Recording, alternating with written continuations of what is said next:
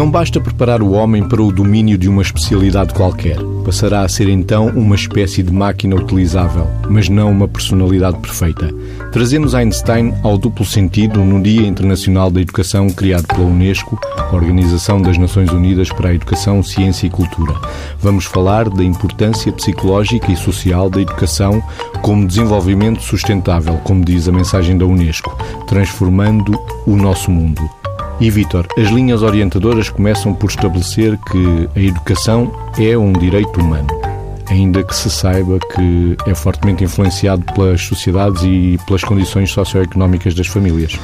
Sim, sem dúvida. E se quisermos contribuir, como preconiza a, a Unesco, a, na criação de condições para o tal desenvolvimento sustentável e que não deixe de fora, ou que tente não deixar de fora, as pessoas que eventualmente, eventualmente não, que objetivamente têm condições socioeconómicas mais desfavoráveis, é, é um desafio uh, enorme. Este desafio é um desafio enorme porque sabemos que, como o Mésicles dizia na introdução, que há fatores muito concretos e que podiam ser contornados Uh, e que contribuem para uh, o não haver este, esta educação como um direito, esta educação para todos. Às vezes coisas muito aparentemente prosaicas, mas que têm uma tradução real.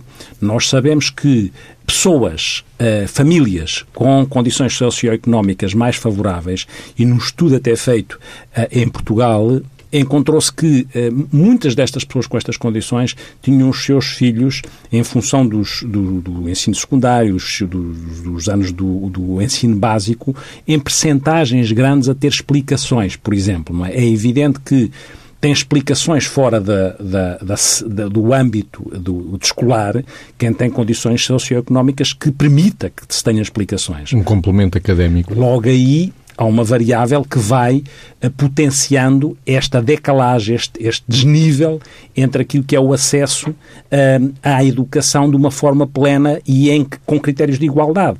Por outro lado, também se sabe que, de alguma forma, as próprias famílias, as próprias escolas e até os próprios alunos têm uma expectativa os que vêm de meios uh, socioeconómicos mais desfavoráveis acabam por ter uma expectativa de não conseguir alcançar os mesmos resultados que os outros, o que se transforma numa profecia autorrealizável.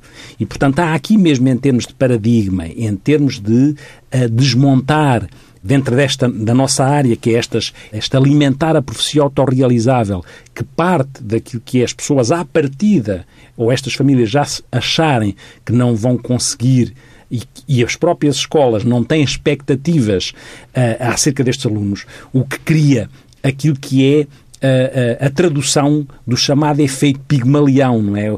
Pigmalião era da mitologia grega, era rei de Chipre e que fez uma escultura, e era escultor, e fez uma escultura e apaixonou-se por ela e a deusa Vênus, porque como ele tinha a expectativa de estar, de se traduzir nesta, a traduzir numa coisa real esta paixão, transformou esta, esta escultura em algo real. E, portanto, o efeito Pigmalião quer dizer isto. Quer dizer que quando eu acredito muito numa coisa, quando me relaciono com ela de maneira a acreditar, a probabilidade dela acontecer aumenta. Isto para o bem e para o mal.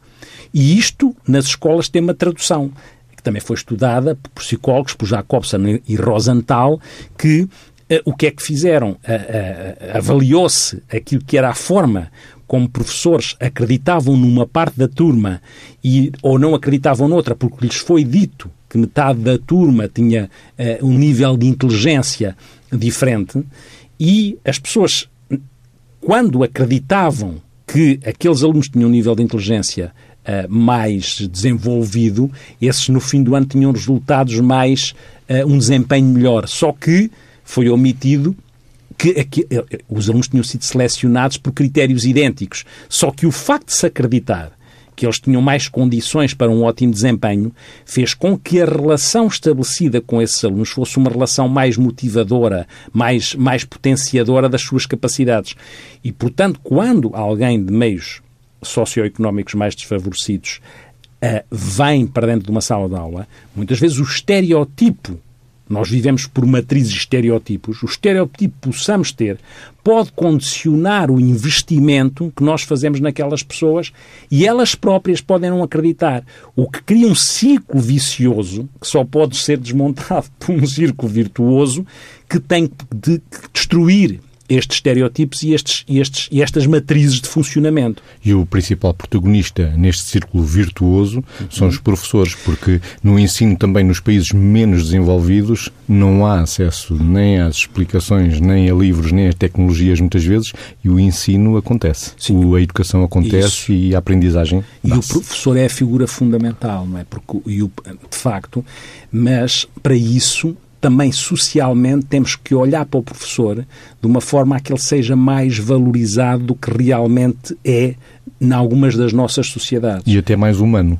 Sim, e, e, com a relação empática, não é? Porque se costuma dizer, é? quem dizia era Goethe, não é? Que a, a, só se aprende com quem se gosta. Isso para dizer que, para além dos conhecimentos, a forma como nós passamos os conhecimentos, a forma como eh, a, a, a missão de ser professor que tem uma paixão lá dentro, pode ter um efeito catalisador do processo de aprendizagem.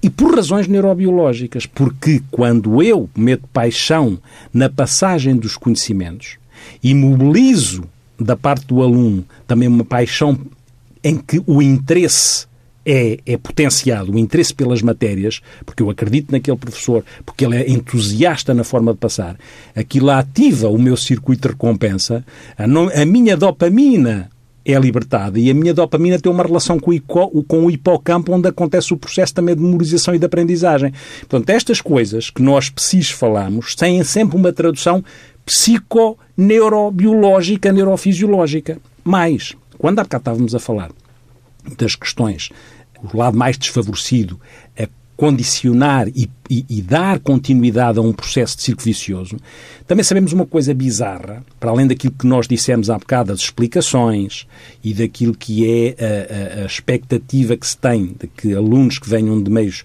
socioeconómicos mais desfavorecidos podem não alcançar o, o, mesmo que os outros, não é?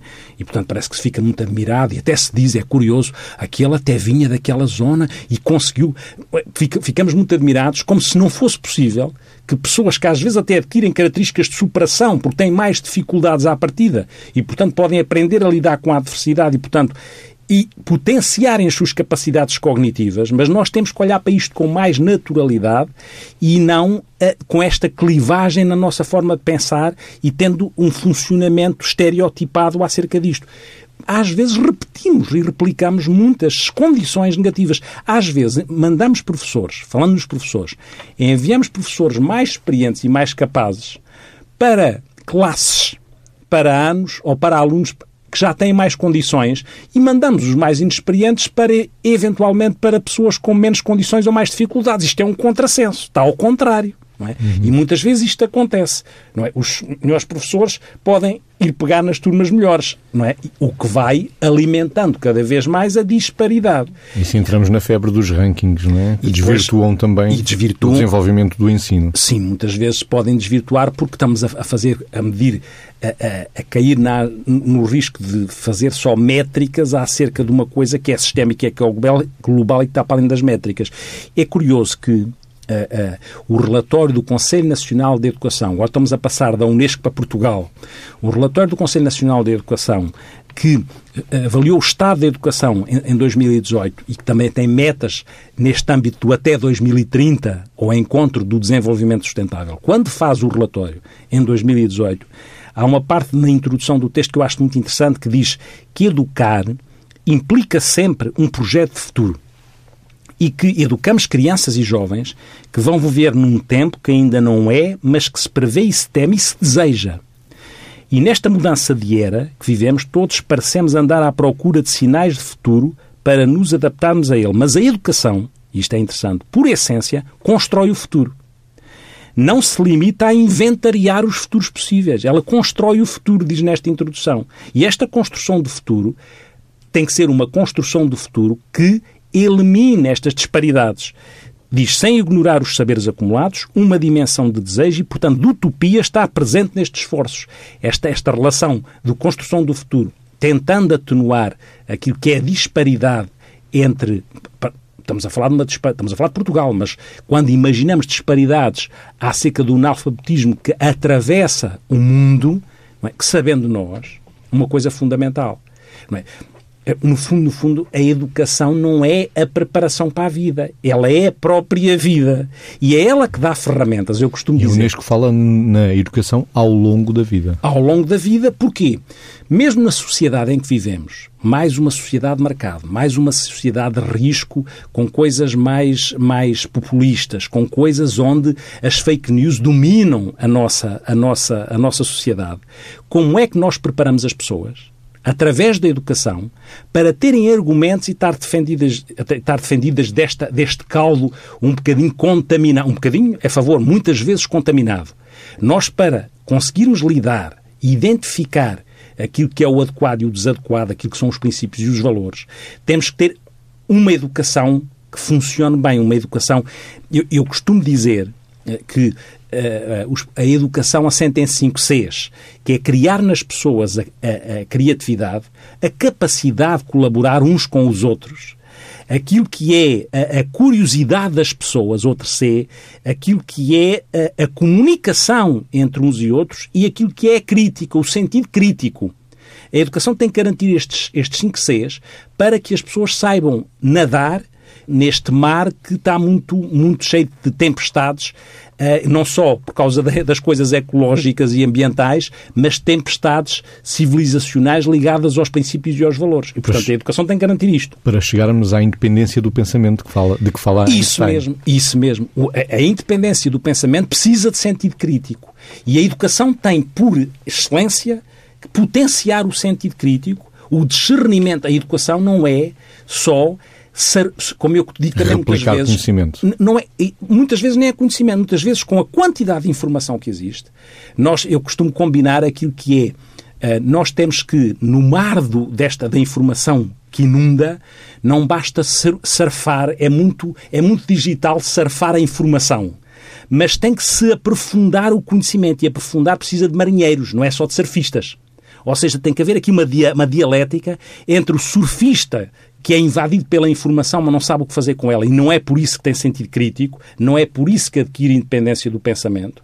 Ele adquire quando ele mergulha dentro da informação, vai ao encontro do conhecimento e, portanto, tem que haver uma boa combinação entre, até aqui entre o analógico e o digital, entre o surfista, que será mais digital, e o marinheiro e o pescador, que será mais analógico. Até porque a educação, com cada vez mais a inteligência artificial a invadir, o, o, o responsável pela, pelo PISA, que, que avalia aquilo que é as, os, os, os, sistemas educacionais nos países e que vem da OCDE, que é um senhor alemão chamado Andreas Schleicher, não sei se é assim que se pronuncia, mas é assim que eu digo, ele dizia uma coisa muito interessante, que é, neste tempo da inteligência artificial, nós temos de pensar melhor no que vai uh, distinguir-nos das máquinas.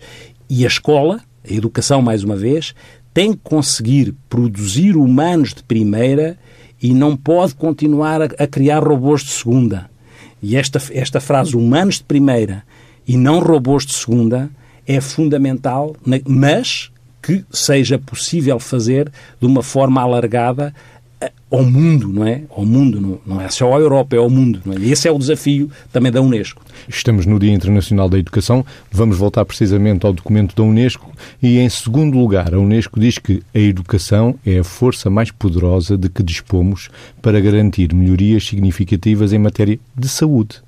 Claro, porque a educação. Além de outras, porque, vamos ficar na, na saúde. Claro, porque no fundo é. Nós precisamos ter ferramentas que nos permitam adquirir literacia nas várias áreas. Seja literacia social, seja literacia política, seja literacia na saúde. Porque a literacia na saúde permite-nos, com conhecimento e não só com a inundação do Dr. Google, lá está educação, consegue prevenir que nós não fiquemos tão reféns do Dr. Google e não consigamos distinguir o que é que é conhecimento válido, onde nós suportamos as nossas estratégias de prevenção, as nossas estratégias de promoção da saúde. E, portanto, a educação serve para isto tudo. Serve para saber ler bem o mundo, serve para criar uma mundivisão das coisas políticas, das coisas sociais, das coisas da saúde, para que, de alguma forma, o tal desenvolvimento sustentável, a tal cidadania global, possa, de alguma forma, também garantir que a sociedade não descamba. É a educação que pode garantir que a sociedade não descambe. É a educação. É um instrumento poderoso. Quem, quem dizia também que era um instrumento poderoso, qualquer coisa parecida, quem dizia isso era Nelson Mandela também. Dizia que era o instrumento, a educação é o instrumento mais poderoso para transformar e para mudar a sociedade. E, portanto, eh, estamos a falar aqui de referências muito interessantes, que todas elas olham para a educação como aquilo que pode garantir que a sociedade caminhe eh, no sentido certo. E no terceiro ponto da Unesco, é o apelo urgente a uma ação coletiva em prol da educação à escala mundial. Portanto, isso, é de todos, falamos isso, do mundo. Isso. Porque, porque seria a única forma por muito utópica que seja, e, terá lá uma utopia, com certeza, mas seria a única forma. O sonho que manda a vida. Sim, com certeza, não é? Seria a única forma de a sociedade ser uma sociedade, se quisermos, justa, ética, não é? E uma sociedade sustentável. Porque o desenvolvimento sustentável não se faz com estas disparidades tão acentuadas. E o que atenua as, as o que pode atenuar as disparidades são quando nós facultamos a pessoas de latitudes diferentes a nível mundial, condições para que elas adquiram através da educação, as ferramentas que lhes permitam ter formação e alcançar, com as condições que têm, não só os níveis educacionais, mas as consequências que os níveis educacionais eficientes garantem à organização da sua vida e da vida comunitária. Quando falamos de educação, temos tendência, todos nós, julgo eu, temos tendência a confundir muitas vezes com as escolas, com a formação, com aquilo que se aprende nos livros. Mas educação também é a aprendizagem de valores. E esses não vêm nos livros. Sim, não vêm, não nos, vêm nos livros, vêm sempre através do exemplo. Por isso é que, eh, no fundo, nós temos sempre de ter presente que podemos debitar muita informação mas para que a informação se transforme em conhecimento e que, vá, e que se vá eh, sustentando e alimentando uma sabedoria, ela tem que beber daquilo que são os exemplos. Nós temos sempre, como eu digo muitas vezes, os ouvidos um, um bocadinho, uh, temos os ouvidos tapados para aquilo que, que, que, nos dizem, mas os olhos estão sempre bem abertos para aquilo que a gente vê. E, portanto, o exemplo, o exemplo é fundamental. É o exemplo do professor, do educador, do formador, do pai, porque senão... Do político. Do político, com certeza, não é? Do, não, do político, com certeza, porque muitas vezes é quem cria a estratégia para organizar uma sociedade. E às tantas, isso, no fundo, quando, quando o Mésico diz do político, o político não, não deveria ter não, deveria, não se deveria demitir pela visibilidade que tem, pela importância que tem na organização e no pensar estratégico de uma sociedade. A educação também é política e a política também é educação.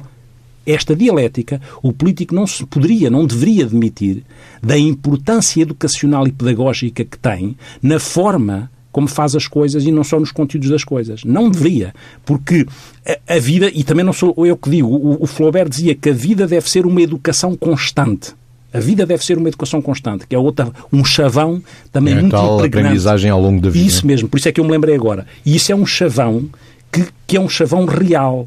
Não há, nós, no fundo, estamos na nossa sociedade, quer na introdução falávamos dos aspectos psicológicos e sociais da educação. Nós estamos na nossa sociedade bebemos daquilo que é a importância uh, do nosso desenvolvimento psicológico e social, assenta naquilo que é os princípios educacionais que nos vão passando e naquilo que é a sustentação e a solidez e a consistência e a credibilidade e a coerência, lá caímos aqui outra vez na política, não é? Porque a política tem esta coisa de se dar mal muitas vezes com a coerência e, portanto, se dá mal com a coerência não é credível enquanto, enquanto passagem pedagógica do que nos estão a dizer ou a fazer. E aqui, em termos académicos, podem ter todos os graus imagináveis? Académicos, de doutoramentos, não mestrados, de licenciaturas. Não tem nada, não podem tem ter tudo e mais alguma coisa, mais porque coisa. podem ter, lá está, é, é boa essa referência, porque lá está, não é a educação livre, livresca ou avaliada com exame ou com uma tese de doutoramento que faz das pessoas bons pedagogos, bons formadores. Não é isso. E bons é? exemplos de valores. E bons exemplos, porque tem, isto tem que estar sempre ligado a educação consistente, válida, frutuosa, é aquela que assenta sempre numa ética. numa ética de vida, de uma ética na prática. E uma ética na prática chama-se exemplo, chama-se fazer aquilo que se diz. É isso que é uma ética na prática, é? orientada para determinados princípios. E como Uh, se não enchemos a boca de, de, de, de ideias, de, orientações, mas depois as orientações podem ficar no papel, porque quando nós passamos para a prática, há um grande desfazamento entre aquilo que é concebido e aquilo que é implementado. E este é o desafio. Como é que aquilo que é concebido tem uma tradução naquilo que é implementado? Da, alimentando esta utopia, porque sabemos que a realidade tem esta, esta, esta, este poder de muitas vezes matar as utopias. É interessante que a utopia possa, de alguma forma, conseguir forçar a realidade a acontecer. Educar para o sentido da vida. Acredita que nas sociedades mais desenvolvidas, em termos uh, satisfeitas as necessidades básicas, na pirâmide de Maslow, que uhum. o autor que dizia que nós tínhamos que ter pelo menos a segurança, a alimentação, o conforto satisfeitos, poderemos ir para um pensamento mais alto. O sentido da vida é um, um objetivo também para alcançar com a educação e com a aprendizagem. É para todos? Deveria ser porque o ser humano precisa dar sentido ao que faz. Não é? O ser humano, o ser humano é sempre algo ou alguém à procura de um sentido, seja ele qual for. Vitor Franco. É? O Vitor Franco diz e, um nós, e nós, nós, nós, acreditamos e comungamos Início disso. do século passado. E eu comungo uhum. completamente disso. Não é? Pode haver quem, quem acho que não. Eu acho que o homem está sempre à procura de um sentido. É seja, isso que o faz não máquina. É isso que o faz não máquina, é isso que o faz mover, é isso que faz com que, mesmo que nós criemos as máquinas, dava jeito que as máquinas não tomassem conta de nós. E na educação, as especialidades, não é? E as especializações. E as especializações não devem, que são importantes, mas não devem tomar conta do todo. Do global e do todo. O, o Hegel dizia uma coisa, isto agora, o Hegel dizia uma coisa interessantíssima, porque dizia que a verdade é o todo. A verdade, dizia o Hegel, o que é muito interessante, porque foi buscar a, o, o, todo aqui à colação, e é verdade, quer dizer, a especialização não é para nós ficarmos a fora daquilo que são, que é a humanização e a humanidade e as, não, as, as lógicas, as matemáticas e as físicas fundamentais, assim como as humanidades. E esta combinação é que é uma combinação, na minha perspectiva, da tal consistência, da tal robustez uh, uh, uh, educacional. É? Umas pessoas com mais interesses para uma coisa, outras com mais interesses para outra, com certeza. Agora, e é muito curioso também, sabe que uh, uh, há pouco tempo saiu um artigo numa, numa revista de um, de, um, de, um, psicólogo, não é? de um colega seu em termos de, de valência te, de técnica, que era o Johannes, Johannes Ziegler, que, que gera, que coordena em Marselha uh, um laboratório de, de, de, neuropsicologia, acho eu, que é por é neuropsicólogo também. Sim. Pronto, exatamente. E, e, e, ele chegou à conclusão de uma coisa interessante, que é que eu quando olhei eh, realmente, e que cruza também um interesse nosso, que é a, a importância da leitura, ele dizia-me, ele veio cá por convite da, da, da, Fundação Francisco Manuel dos Santos fazer uma palestra, ele suporta estes, os conhecimentos nas neurociências, e vem dizer que uh, um em cada cinco alunos não aprende a ler no tempo devido. Quando nós sabemos que a leitura é a coluna vertebral da aprendizagem. E isto é assustador. É? é assustador o que é que se está a passar para que, uh, isto estamos a falar de França, a Universidade onde ele está é em Marselha, uh, e, o que é que se está a passar para que um em cada cinco alunos não aprenda a ler no tempo devido? E se não aprende a ler no tempo devido, está logo amputado daquilo que é a semente fundamental, a raiz fundamental do processo de aprendizagem. Que e é, do pensamento abstrato. E do, do, tudo isto fica, fica comprometido. É? E, e, vai, e vai, curiosamente, chamar a atenção para uma coisa muito interessante, que é isto, que é importante nós olharmos para as coisas e muitas vezes nós avançamos e às vezes temos que recuar para ir buscar estratégias que só por serem mais atrás não quer dizer que sejam piores. Ele repara numa coisa, que é no processo de aprendizagem da leitura, aquela aprendizagem mais global, mais de contexto, que também foi aparecendo, que é a partir do contexto para a palavra e depois para as, para as, para as partes mais pequenas, serve essencialmente para pessoas que já vêm, para jovens, para crianças que já vêm de ambientes mais, com mais cultura, que já, que já, eh, já leram, já têm a noção do que é que é a leitura, ou já ouviram os irmãos, eh, têm um contexto que já viram filmes, mas nos ambientes mais desfavorecidos, em que este, os jovens não têm acesso a este caldo cultural, esse processo de aprendizagem da leitura deixa-os mais de fora. O, o voltar ao beabá, aos fonemas, é mais produtivo para estes jovens do, porque ainda não tiveram acesso. E, portanto, isto para dizer o quê? Para tratar, quando nós tratamos de forma igual situações ou contextos diferentes, podemos não estar a fazer bem. Temos que olhar para as coisas e ele utiliza as tecnologias de informação para potenciar aquilo que é o ensino mais personalizado, mais diferenciado, ou seja, combina com supervisão aquilo que são as tecnologias de informação para que um professor tenha mais tempo a relação, para a relação com o aluno e para que possa, em vez de estar a fazer tarefas automáticas ele, faz, fazem os programas de computador as tarefas automáticas. E o professor fica mais disponível para personalizar e diferenciar o ensino para aquele para aquele aluno em particular que pode estar em estadios diferentes, mas que tem direito a aproximar-se do, dos outros alunos.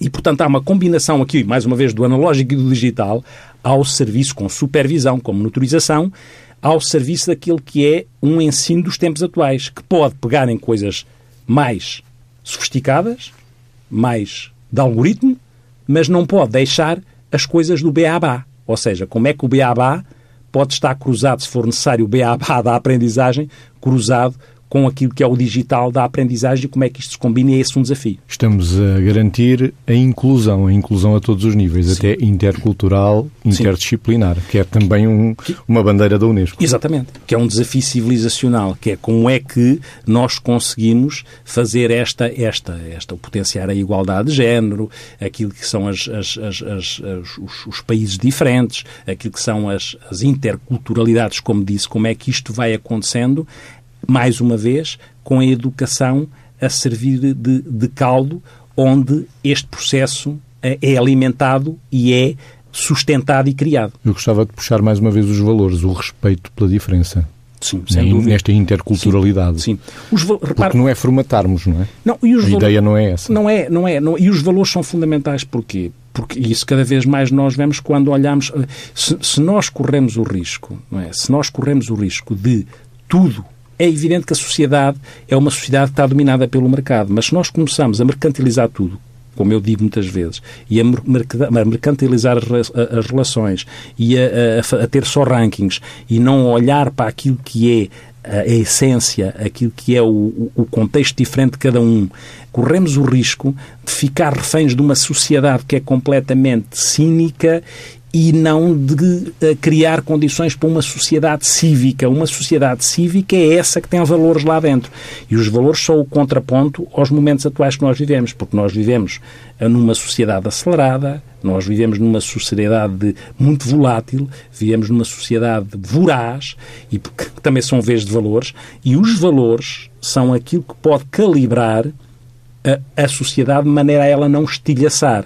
Porque se não houver o cimento chamado valores, tudo o resto, velocidade, volume, volatilidade, voracidade e o vazio que daqui decorre pode destruir aquilo que é um desenvolvimento da sociedade. E eu digo isto sem ser, não sou pessimista. Acho mesmo que deve, devemos acreditar naquilo que é a, a, a potenciação e, os, e, e, o exercício dos valores. Certo, certo é que a velocidade não dá lugar ao belo. E o belo, a aprendizagem pode ser preciosa, como diz Einstein, uhum. e tem que dar lugar ao belo também. É? Só Sim. faz sentido, Sim. e vamos ao sentido outra vez, cruzar isto, estas ideias todas, estas dimensões todas, só cruzamos o sentido também quando encontramos o belo. O belo e o bom, ou seja, o belo e o bom, neste sentido, eu acho que uma sociedade que faz sentido, já falamos aqui várias vezes da ética, a sociedade, pelo menos onde se calhar nós queremos viver, é uma sociedade ética e estética. Não é? E isso é uma sociedade que permite ao, ao ser humano estar bem consigo e bem com o outro. É? Porque a sociedade está em nós e nós estamos na sociedade. Isto é, tem esta dialética. E, portanto, sabendo Tal qual isto, como falamos do mundo interno e do mundo externo quando qual. nos referimos a nós próprios. Sim, tem que mundo. ser. Esta, e esta dialética tem que ser sustentada nisso. Tem que ser sustentada numa ética e numa estética. Antes de voltarmos ao Como Vejo o Mundo, de Albert Einstein, Uh, Deixem-me dar conta, estamos quase, quase a chegar, não é? Miguel Silva, o sonoplasta Miguel Silva diz-nos que sim, estamos quase, quase a chegar ao nosso tempo limite. Deixem-me dar conta da agenda para a próxima semana. Realiza-se o 14º Congresso Nacional de Psiquiatria, com o título Psiquiatria e Saúde Mental, reconceptualizar os limites e as ligações, é no Centro de Conferências de Troia, nos dias 29 a 1 de fevereiro. E na próxima semana, Diálogos da Psicologia traz à conversa o jornalismo, com a participação da jornalista Cândida Pinto, do repórter de imagem José Carlos Ramalho, com a moderação da psicóloga Susana Monteiro. É na próxima quinta-feira, dia 30, às seis e meia da tarde, na sede da Ordem dos Psicólogos Portugueses. Diálogos da Psicologia tem o objetivo cruzar a psicologia com as outras disciplinas numa conversa informal. Vítor, estamos a terminar, vamos ao eco vamos existencial. Ao eco existencial e eu acho que vamos, de facto, partilhar com os ouvintes o excerto do livro Como Vejo o Mundo de Einstein e que esse excerto tem o título Educação para a Independência do Pensamento. Uma edição de 1934, mas que poderia ser hoje, no ano 2020. Sem dúvida. Não basta preparar o homem para o domínio de uma especialidade qualquer. Passará a ser então uma espécie de máquina utilizável, mas não uma personalidade perfeita. O que importa é que venha a ter um sentido atento para o que for digno de esforço e que for belo e moralmente bom. De contrário, virá a parecer-se mais com um cão amestrado do que com um ser harmonicamente desenvolvido pois só tem os conhecimentos da sua especialização. Deve aprender a compreender os motivos dos homens, as ilusões e as paixões, para tomar uma atitude perante cada um dos seus semelhantes e perante a comunidade. Estes valores são transmitidos à jovem geração pelo contacto pessoal com os professores e não, ou pelo menos não primordialmente, pelos livros de ensino. São os professores, antes de mais nada, que desenvolvem e conservam a cultura. São ainda esses valores que tenho em mente quando recomendo, como algo de importante, as humanidades e não o mero tecnicismo árido no campo histórico e filosófico. A importância dada ao sistema de competição e a especialização precoce, sob pretexto da utilidade imediata, é o que mata o espírito de que depende toda a atividade cultural e até mesmo o próprio florescimento das ciências de especialização. Faz também parte da essência de uma boa educação desenvolver nos jovens o pensamento crítico independente, desenvolvimento esse que é prejudicado, em grande parte, pela sobrecarga de disciplinas em que o indivíduo, segundo o sistema adotado, tem de obter nota de passagem. A sobrecarga conduz necessariamente à superficialidade e à falta de verdadeira cultura. O ensino deve ser de modo a fazer sentir aos alunos que aquilo que se lhes ensina é uma dádiva preciosa e não uma amarga obrigação.